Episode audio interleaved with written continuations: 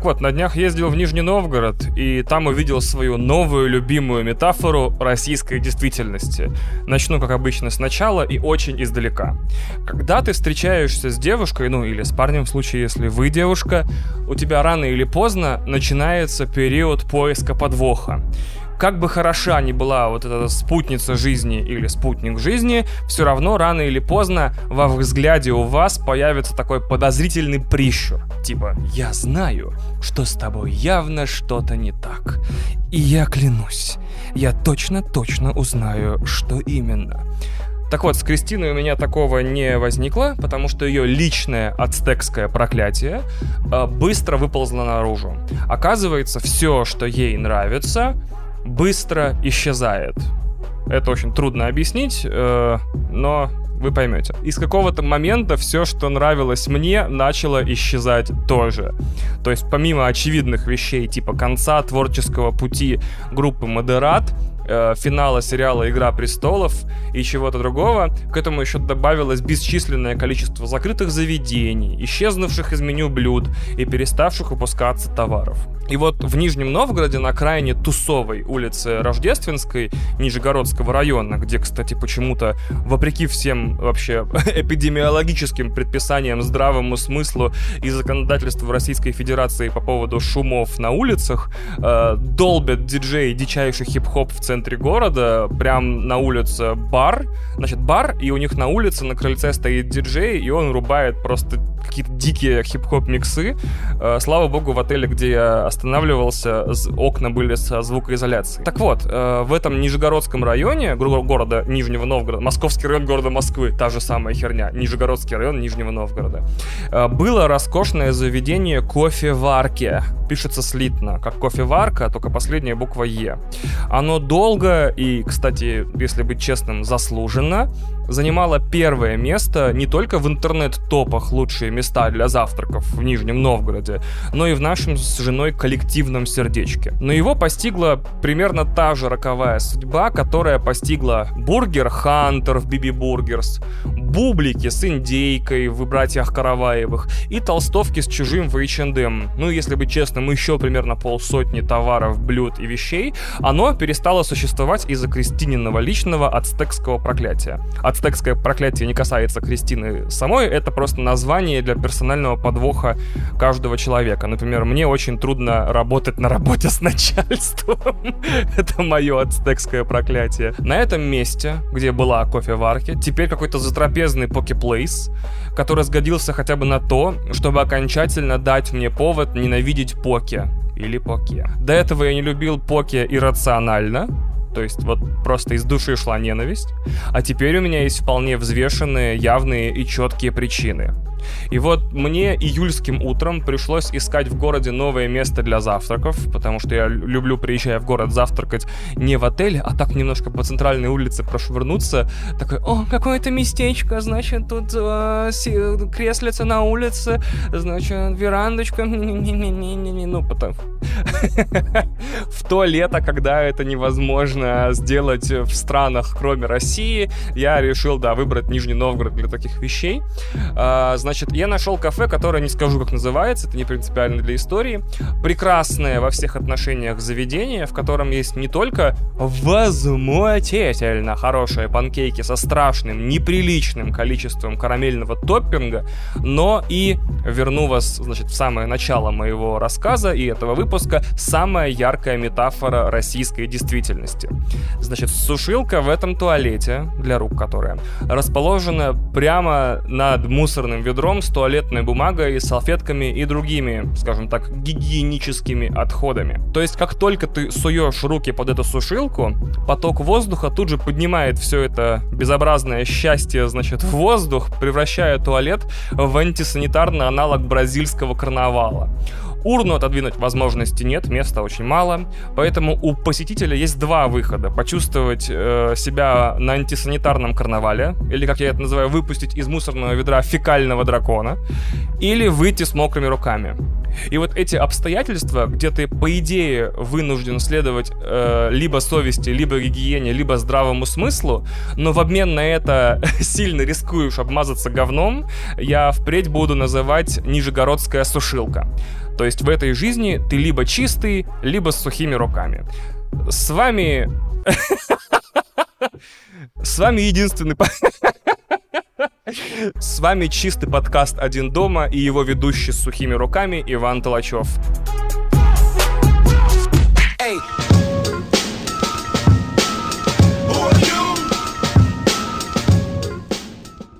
Давайте про что-нибудь очень важное и главное. Например, про Spotify. В России и конкретно в Москве очень обычные для обывателей из цивилизованных стран вещи каждый раз переживают одну и ту же метаморфозу. Метаморфоза, наверное, не очень правильное слово, сколько путешествие или превращение, или даже персонажную арку. Смотрите, сначала они являются объектом совершенно незаслуженного культа некой забугорности, которой мы как не отрицаем, все равно так или иначе поклоняемся.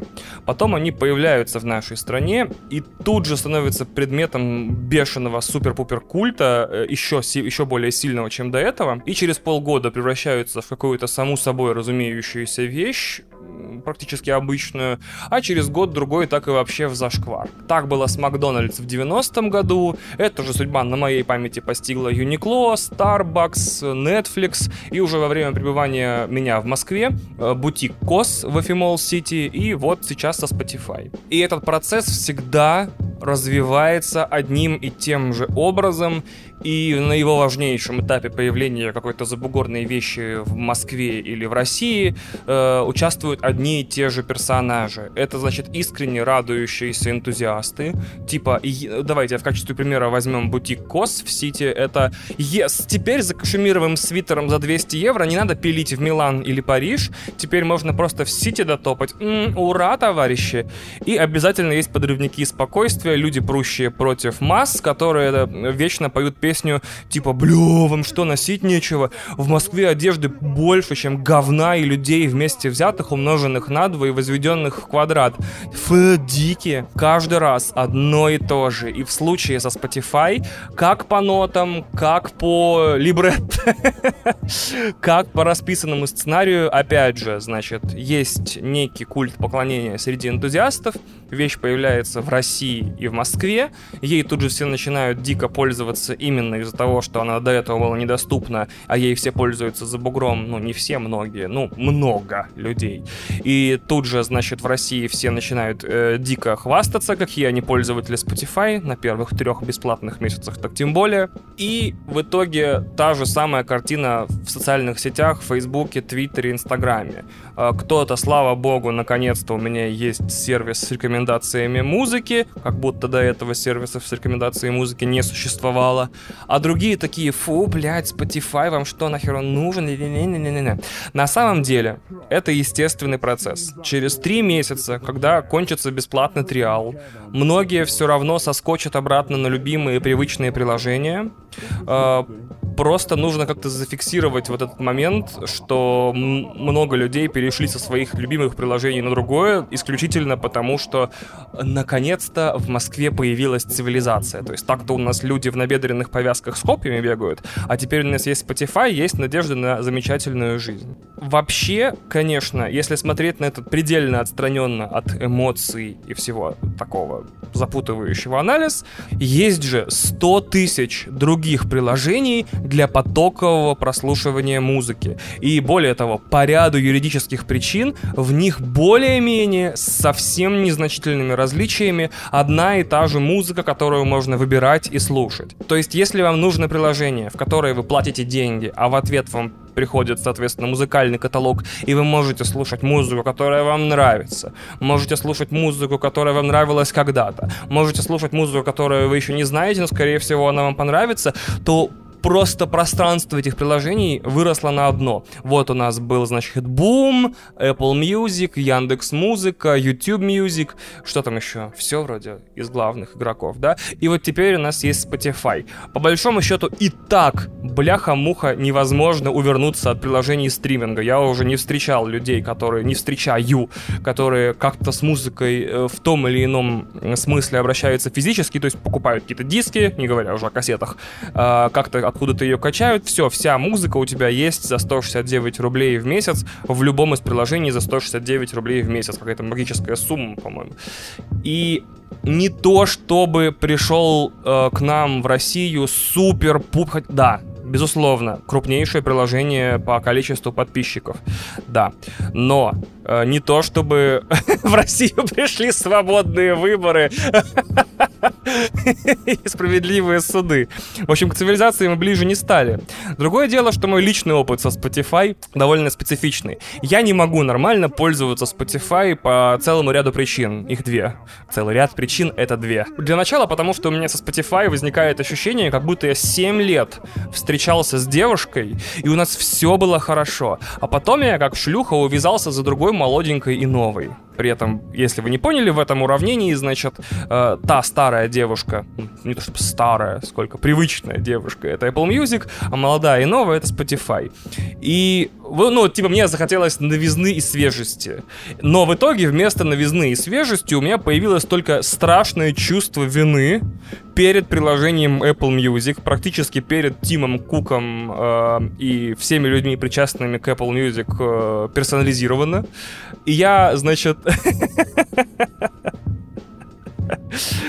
чувство вины настолько сильное, что мне пришлось спрятать иконку Apple Music в этот э, в папку с приложениями, которую вы держите на всякий случай. Знаете, наверняка у вас на последнем экране телефона или на первом где-нибудь есть папочка с приложениями, которые вроде и удалить не хочется, и вроде держать-то незачем, но на всякий случай удалять не хочется, чтобы потом не качать. И я каждый раз такой, фак, мы с Apple Music столько всего пережили с 2013 года.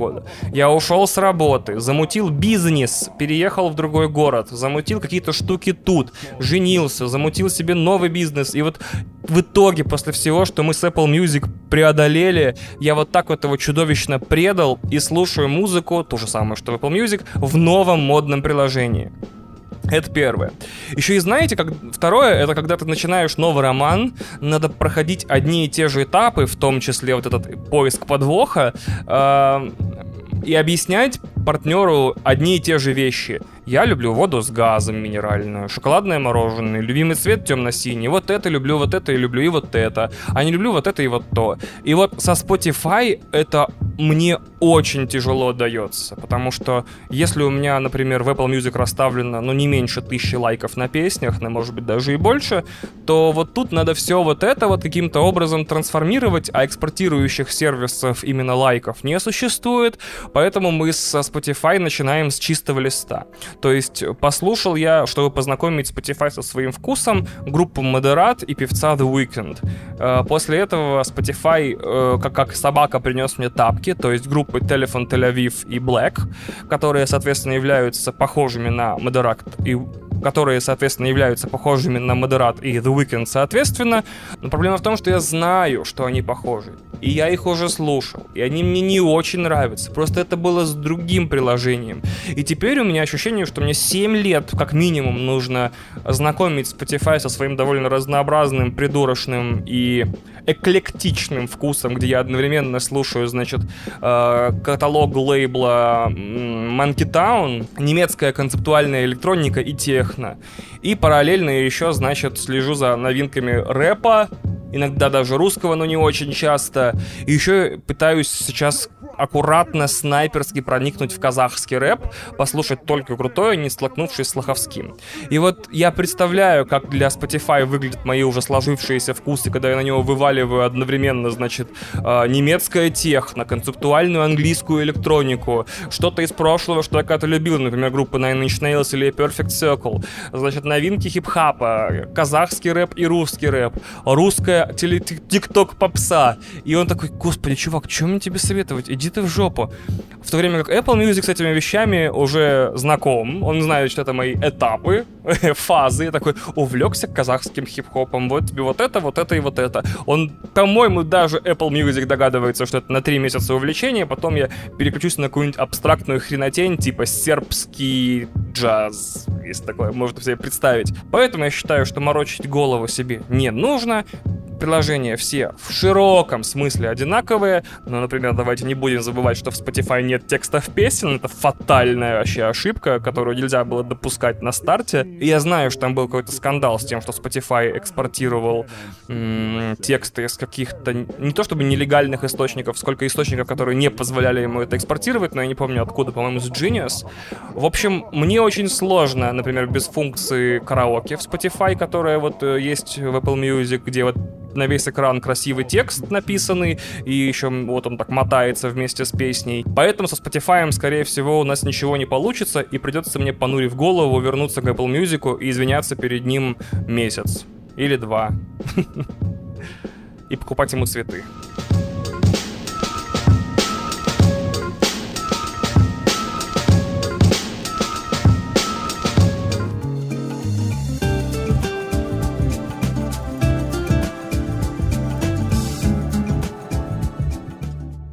А сейчас служебная пауза, где под человую музыку я прошу вас подписаться на подкаст, если вы этого еще не сделали, оставить отзывы и оценки в том приложении, в котором вы его слушаете, порекомендовать его друзьям и той одушевленной плесени, которая живет у вас в вентиляции над ванной.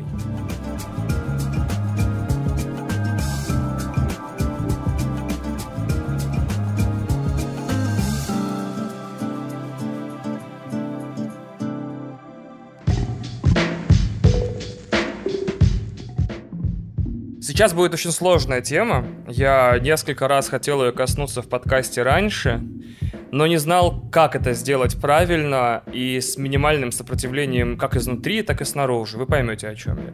А, вы сейчас, кстати, слушаете вторую запись этого фрагмента и заметку для нее, то есть некие текстовые наброски, я переписывал уже три раза, что должно вас навести на мысль, что мне сейчас не очень-то супер просто. Начну, как всегда, издалека. Этот подкаст появился на свет благодаря двум людям. Крису Делии и Денису Чужому.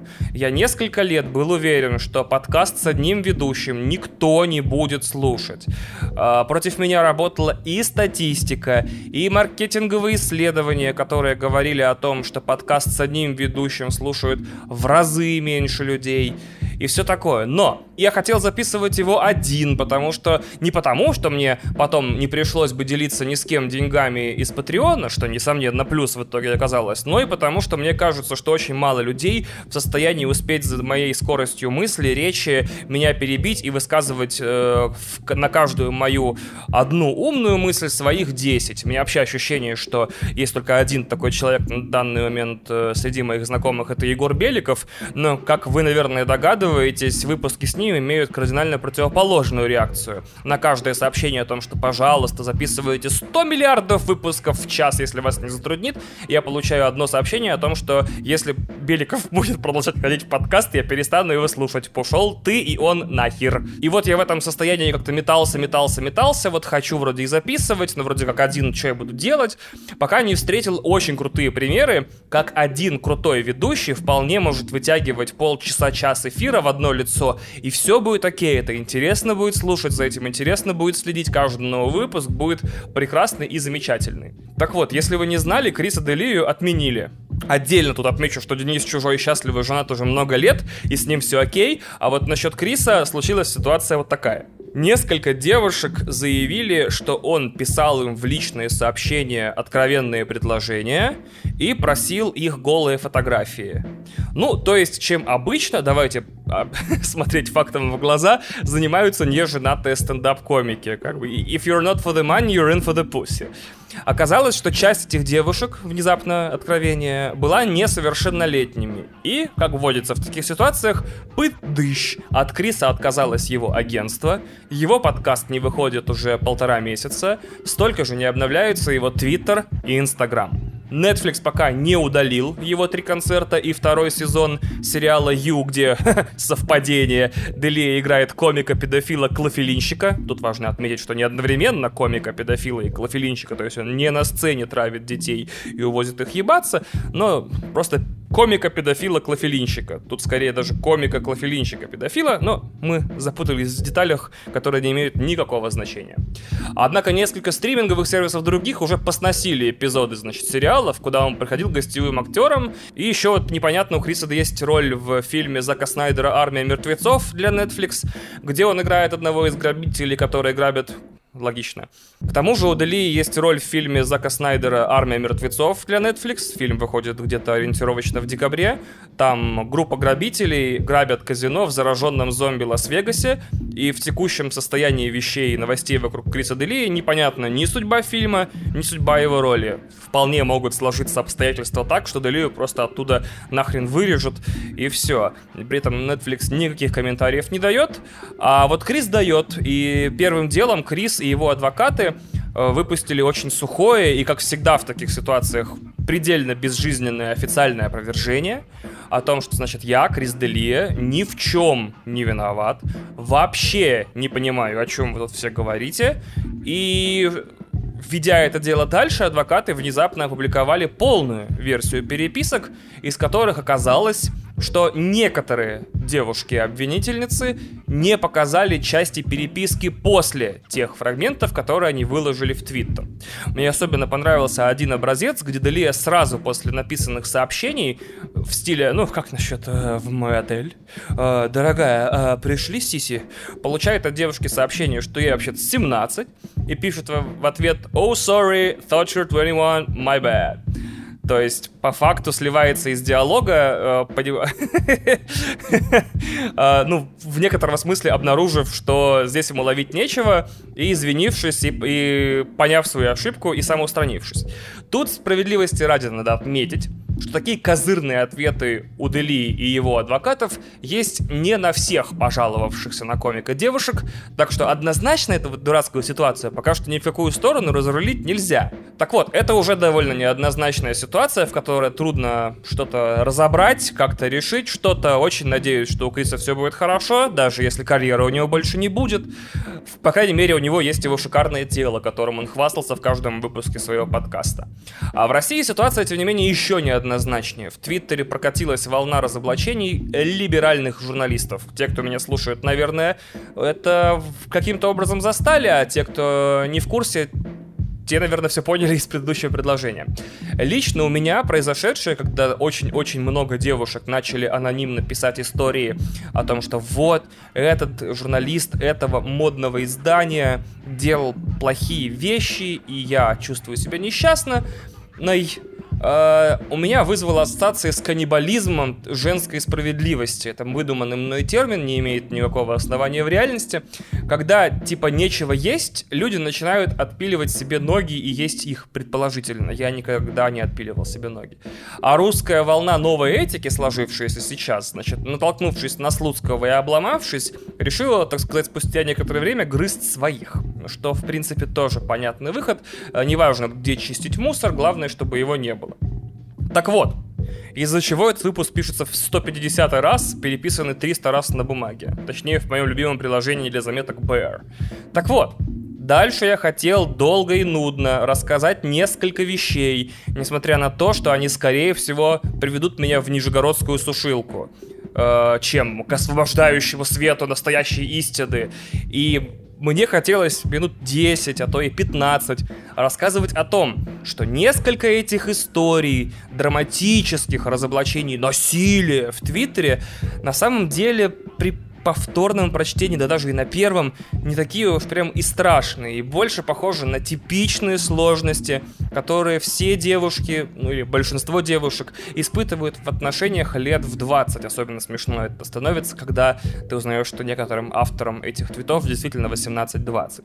Что мне кажется, что дамы начали иногда, не всегда, в некоторых случаях путать плохой опыт отношений с насилием, абьюзом и харасментом. Что девушки не хотят испытывать испытывать то, что Луиси Кей называл в каком-то из старых стендапов «метель плохих хуев» «Blizzard of Bad Dicks», что это определенная, необходимая каждой женщине в определенном возрасте череда неудачных встреч с тупыми уебанами, которые необходимо преодолеть, пройти и оставить в прошлом, чтобы разобраться в себе, разобраться в мужчинах, разобраться в сути отношений и окончательно для себя решить, где нормальные мужчины и где хуесосы. Тут, конечно, очень важно отметить, что Луиси Кей, возможно, тут не самый лучший пример с его послужным списком последних нескольких лет, но, как шутил Дональд Главер, я немного перефразирую шутку, если парень встречается с безумной девушкой, получаются смешные истории, а если девушка встречается с безумным парнем, получается полицейская сводка. То есть я этот, в этом тоже отдаю себе отчет, и это тоже прекрасно понимаю. Э, что тревога сейчас, еще понимаю я, э, поднимается по любому поводу. Просто несколько раз написал сообщение, или прямо харасил, то есть зажимал в коридорах и трогал, или прямо явно насиловал, и все эти вещи, как правило, приводят к одним и тем же результатам то есть отмене карьеры, о всеобщему порицанию, беззубым извинениям, сформулированным максимально кондовым тоном и так далее. То есть мужчины теперь, возможно, этого, кстати, движение Мету и все его сочувствующие ему э, и добивались, живут как бы с таким патогеном вируса внутри, который при активации уничтожит все, над чем ты работал и что создавал, даже если подхватил ты его там 10, 15, 20 лет назад. В любой момент он может, что там делает вирус, смерджиться или эмерджнуться, и тебе настает святой пиздосий. И вот все это я хотел долго-долго зачитывать, значит, с всякими примерами и всем остальным, пока вдруг э, во время очередной моей прогулки по улице я вдруг не понял, что а мне не, нельзя все это говорить. То есть я должен вот что объяснить всем, кто, может быть, сейчас собирается перестать слушать мой подкаст или, наоборот, слишком со мной согласен. Важную-важную вещь. Если бы по улицам городов России и мира вдруг начали бы ходить 150-килограммовые, накачанные, состоящие только из бронебойных турбомышц, похотливые геи-боксеры, которые могут скрутить в бараний рог любого мужика, 90-95% мужчин, и выебать его, возможно, ситуация бы выглядела иначе. И как только вследствие появления кучи похотливых геев, боксеров на улицах, э, мужчины, даже которые в форме и при теле, все равно бы поеживались ходить в парках по ночам, обходили бы десятой дорогой компании, которые слушают из Bluetooth-колонок берлинская техно или лучшие песни из мюзикла «Кабаре», и если бы, значит, нас эти геи, качки, боксеры щипали бы в барах за жомпы и портили бы настроение на весь вечер, то, наверное, тогда бы мы, то есть конкретно я в этом случае, имели, имел бы право рассуждать об этих вещах наравне с дамами. Потому что, да, я очень прекрасно это понимаю и очень прошу все сказанное по теме выше и ниже воспринимать через эту призму. Так нам всем будет удобнее. Я понимаю, что это, наверное, обесценивает то, что скажу, но мне кажется, что это правда, а в этом подкасте нет места лжи. То есть, дорогие дамы, поймите еще вот что. То есть я ни в коем случае не хочу поучать, я просто хочу описать ситуацию собственными глазами. Все простые люди с пенисами, скажем так, сейчас на перегонки бегут в повязках на глазах по минному полю и такие, господи, господи, господи, господи. Потому что мины как бы даже не в земле спрятаны, а привязаны у тебя, значит, к пузу и, рабо- и помаркированы, значит, определенным цветом еще. И теперь взрываются, значит, по неведомому алгоритму. Типа, э, теперь взрываются все ребята в желтом, а теперь красная лига, а теперь вот те, у кого красная маркировка, а теперь только высоких взрываем, а теперь всех, кого зовут Бернард, а теперь вот таких, вот таких, вот таких, таких, вот таких. И все эти разговоры о новой этике, все эти мету разоблачения, грандиозные не совсем, атаки на авторов и на издания, отмены массовые несчастных знаменитостей или счастливых знаменитостей, или реальных знаменитостей мудаков, анонимные твиттер-треды и закрытые проекты, все это существует. А некоего единого, золотого, одобренного миллионами женщин свода правил, что делать и что не делать, нет. То есть, да, я, разумеется, понимаю, что внутри у каждого человека, и мужчины, есть некое базовое, ключевое и основное э, чувство добра и зла, позволяющее ему отличать то, что можно делать, от того, что нельзя делать. Типа, и, казалось бы, просто апеллируешь к этому чувству, и просто не будь мудаком, хули ты как мудак. Но, как видите, это не работает. Даже люди, которые вроде как кажутся и выглядят, и воспитаны в хороших семьях, работают на хороших работах, и, по идее, должны безошибочно отличать зло от добра, все равно проебываются и становятся героями твиттер-тредов и покидают редакции, или там не покидают редакции, или вынуждены извиняться, или не вынуждены извиняться и так далее. То есть пока лично я вижу ситуацию, где мужчин, как провинившихся псин, бьют свернутыми полотенцами по лицу. Иногда за дело, иногда не совсем, но чаще, конечно, за дело, мне хочется надеяться. Но как-то упускают то, что некоторым Наверное, даже не мне. И, наверное, даже не тем прекрасным, хорошим людям, которые в жизни никому не приставали. Но вот эти вот, типа, тупорылым мужчинам нужны инструкции, а не наказания. То есть пожалуйста, дамы, напишите, создайте сайт и, значит, э, напишите там языком для умственно отсталых детей э, основные вещи, типа свистеть и делать непрошенные комплименты, big no-no, ай-яй-яй. Интересоваться согласием на свидание может только прописью один, один, uno, one, ein, раз и все такое. Конечно, когда я представляю себе этот прекрасный сайт, оформленный женщинами, значит, для мужчин, где, значит, свод правил, я представляю, что, конечно же, начнутся кукареканье от мужчин на этот раз в Твиттере, типа, че, блядь, не не, не, подписали хуйню, блядь. Потому что так работает интернет, и, наверное, так работают некоторые мужчины в нем, но просто давайте сделаем так, что за нарушителями этих правил будут выезжать похотливые геи-боксеры.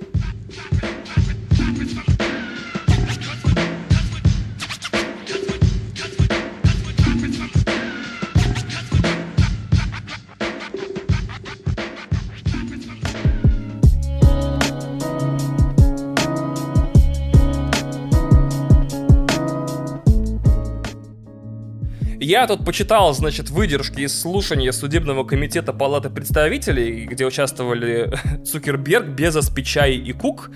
Звучит, конечно, какое-то супер заклинание. А, и такое чувство, что вот собрались в одном помещении или там в одном здании, может быть, в одном квартале а, главы Facebook, Amazon, Microsoft и Apple. И это такие цифровые Beatles собрались, самые золотые ребята, а, совокупное, совокупное состояние позволяет им купить все ебучие страны. И, значит, сели перед главой судебного комитета Палаты представителей и такие а, мы не очень понимаем, как работают те вещи, которые мы создали. Иногда, ну, чаще понимаем, но иногда нет. И они, наверное, даже кого-то полезные, мы надеемся, но не факт. И, кстати, еще одну вещь хотели сказать. Мы ни в коем случае не монополисты. И очень-очень любим своих конкурентов, значит, э, э, как потенциальных, так и явных. Так сильно любим, что иногда самых крутых из них покупаем и закрываем или поглощаем их, но это все по любви. То есть действительно собрали золотую четверку мирового IT, самых влиятельных, если подумать, и богатых э, людей планеты, и такие, собираете данные? Они такие, ну, вроде как да, но на самом деле, может быть, и нет.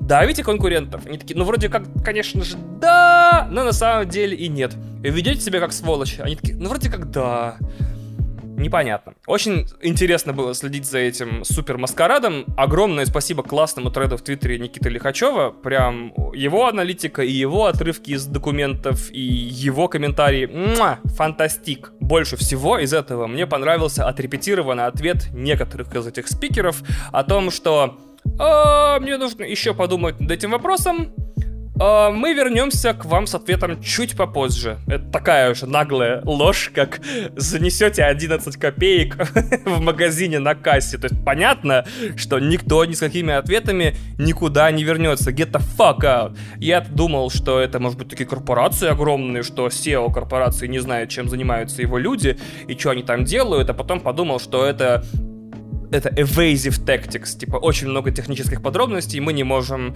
сейчас все объяснить, давайте мы вернемся с ответом попозже, типа как будто его кто-то потом напишет и отправит э, в, в палату представителей. Но, повторю мою любимую мысль в 150 раз. Киберпанк пришел.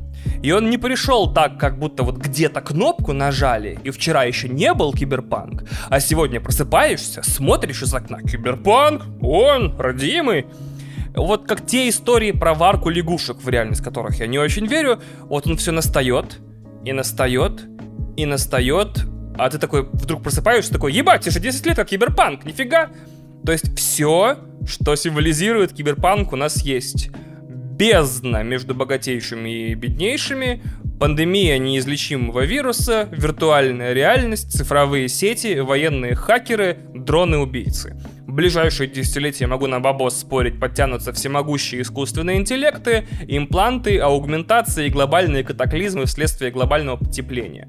Но вот конкретно тут, конкретно вот на этом вот комитете, скажем так, мы видим рождение всемогущих и всеведущих корпораций, которые в будущем, не знаю, насколько отдаленном, в конце концов заменят нам государство. Это неотъемлемый элемент киберпанк-романа, который показывал, что вот капитализм вот к чему нас приведет. Мы будем жить не, не в Россиях, там, США, мы будем жить в, в, в таких марионеточных государствах, подчиненных корпорациям.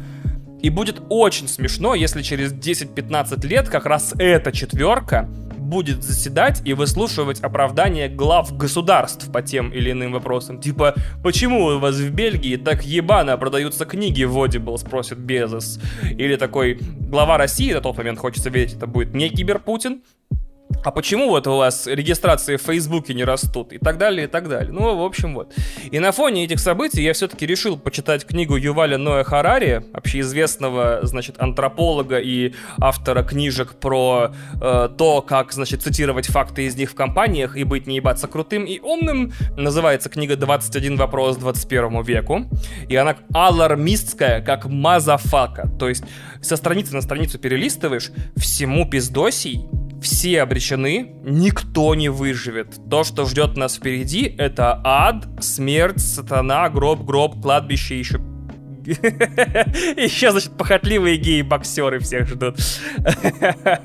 То есть я понимаю, что если бы он написал такую книгу, типа, блядь, государства и перестают иметь смысл. Значит, корпорации растут в развитии, искусственные интеллекты и роботы скоро лишат всех работы. Глобальное разочарование людей в идеологиях, значит, скоро оставит глобальную пустоту, значит, в душах и намерениях. Э, биореволюция сделает определенных людей суперсильными и бессмертными, а те, у кого нет денег, будут чмошниками и лохудрами. Но да нормально все будет, прорвемся, хули нам, кабанам. Вот мне кажется, такую книгу просто бы никто в итоге не купил. Типа, это довольно печальные факты, но в конце, как бы, слава богу, все будет нормик. И там есть история, я сейчас, рубрика имени Тимура Каргинова, типа, цитировать факты из книг и нетфликсовских документалок. А, там есть классная история, мне очень понравилась. Она о шахматах, то есть сразу, наверное, отсеется определенное количество людей тут. Значит, э, сначала в мире шахмат случилась трагедия. Э, и суперкомпьютер, я к чертям собачьим забыл, как он называется, но давайте назовем его для удобства истории Гриша 8. Вот Гриша 8 пришел и просто утрамбовал всю конкуренцию, уничтожил всех гроссмейстеров, всех победил, стал самым про-компьютером по шахматам, и чтобы адаптироваться, э, шахматные чемпионаты некоторые стали проводить э, тандемами человек и компьютер против человека и компьютера. То есть человек совещался с компьютером по поводу следующего хода. Это типа, я не знаю, была маркетинговая фишка или правда такое было нужно у любителей э, шахмат больше. Нужно у любителей шахмат этим поинтересоваться. Но потом случилась другая трагедия, и гугловская нейросеть Google AlphaZero вдруг взяла и победила Гришу 8. И там, значит, такая драматургия у Харари в книге, мол, он, значит, научился играть, играя партии с самим собой, после чего организовал матч с э, Гришей 8 и победил его. И последнее предложение, значит, абзаца такое. Это заняло у него 4 часа без вмешательства людей вообще. И я такой, а, а чего? Вот я тут не очень понял, Харари не уточняет, а мне было лень гуглить факты, потому что это подкаст постправды. Э, то есть вообще без вмешательства людей, то есть действительно где-то на серверах Google сидит нейросеть Альфазира и такая, мне сегодня нечего делать, пойду уничтожу шахматный компьютер Гроссмейстер такая, ага, вот, правила шахмат, надо поиграть с собой. Тык-тык-тык-тык-тык, мат-мат-мат-мат-мат-мат-мат-мат-мат-мат, шахмат. И такая, научилась играть такая «Привет, Гриша 8», такая каким-то образом по Wi-Fi к нему присоединилась. «Привет, Гриша 8». Гриша 8 такой «Еду 4 И Альфа-Зира такой «Я буду тебя побеждать». Мат. Fuck you! Как это вообще без вмешательства людей? То есть э, никто не дал этому Альфа-Зира ни команду и научиться играть в шахматы, ни инструкцию, ничего а, не очень понятно, Харари тут детали потерял интересные. То есть, если бы был инженер Google, такой, который бы вбил э, в командную строку, типа, Google Альфа Zero, научись играть в шахматы и победи Гришу 8, то это уже вмешательство людей. А если реально у Google есть искусственный интеллект, который сам ставит себе цель научиться играть в шахматы и победить цифрового гроссмейстера и делать это за 4 часа, мы в пизде. И там еще одна деталь, малюсенькая буквально, что после появления компьютеров, которые априори в 100% случаев играют лучше, чем люди, у шахматных э, судей появилась Э, самая страшная фобия в мире, что кто-то из игроков будет пользоваться подсказками компьютера, которые ему будут неведомо каким образом приходить, там, в наушник, там, притопываниями, прихлопываниями из зала, кашлем, ментальной, кон- как, ментальным соединением, или там, если в глаз что-то вшил, неважно. И в итоге шахматные судьи выработали ряд правил, которые позволят выявить, помогает ли компьютер э, в данный момент игроку в шахматы делать ходы. И главным, не единственным, но главным критерием является, это фантастика, мне очень понравилось, креативность. Только компьютер способен делать креативные, неожиданные и смелые ходы, э, на которые на самом деле обучены, натренированы, задрочены под, комби- под комбинации и рутинные э, дебюты, эндшпили и так далее шахматист не способен.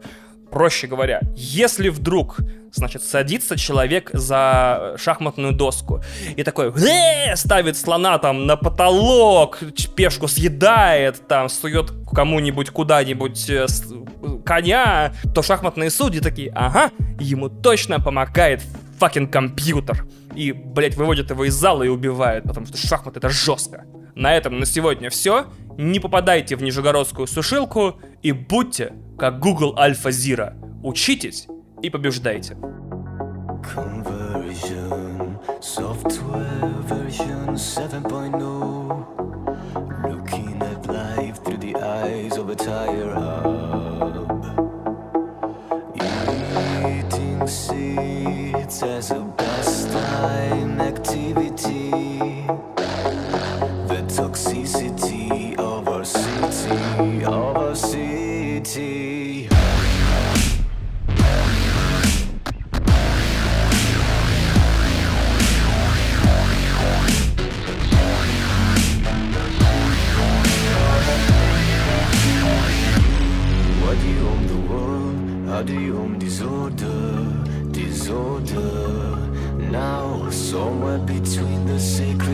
silence, sacred silence and the sleep.